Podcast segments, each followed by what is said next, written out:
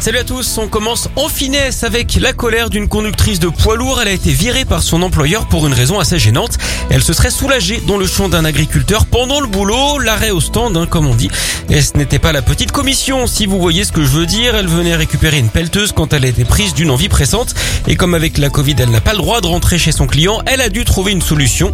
Elle aurait quand même pu chercher une aire de repos. Elle a finalement été mise à pied avant donc d'être renvoyée. Elle va entamer des poursuites pour licenciement abusif. En même temps, elle doit savoir ce qu'elle fait. Hein. Après tout, elle connaît par cœur le code de la proute.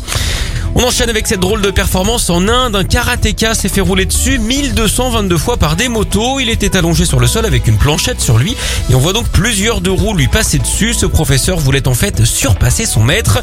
Il a réussi hein, puisqu'il s'est fait rouler dessus 221 fois de plus que son mentor.